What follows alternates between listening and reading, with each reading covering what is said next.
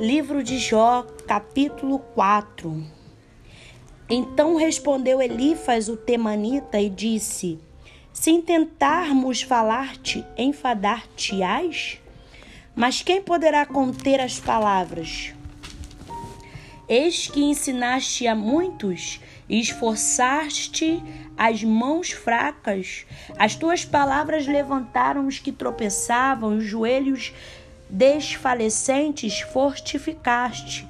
Mas agora a ti te vem e te enfadas, e tocando-te a ti te perturbas, te perturbas. Porventura não era o teu temor de Deus, a tua confiança e a tua esperança, a sinceridade dos teus caminhos? Lembra-te agora qual é o inocente que jamais pereceu?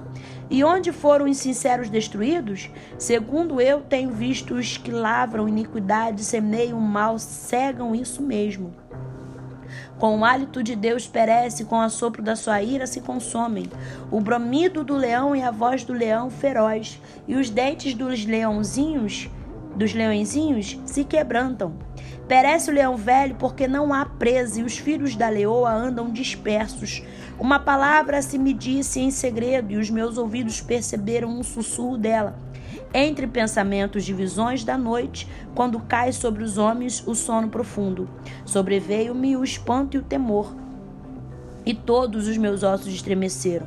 Então o Espírito passou por diante de mim, fez-me arrepiar os cabelos da minha carne. Parou ele, mas não conhecia sua feição. Um vulto estava diante dos meus olhos, e calando-me ouvi uma voz que dizia: Seria porventura o homem mais justo do que Deus? Seria porventura o varão mais puro do que o seu Criador? Eis que nos seus servos não confia e nos seus anjos encontra loucura. Quanto mais naqueles que habitam em casas de lobo, de lodo, cujo fundamento está no pó, e são machucados como a traça. Desde de manhã até a tarde são despedaçados e eternamente perecem, sem que disso se faça caso.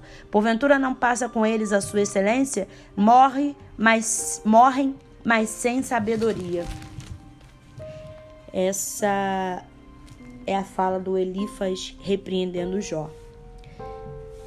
Deus abençoe a todos. Graça e paz.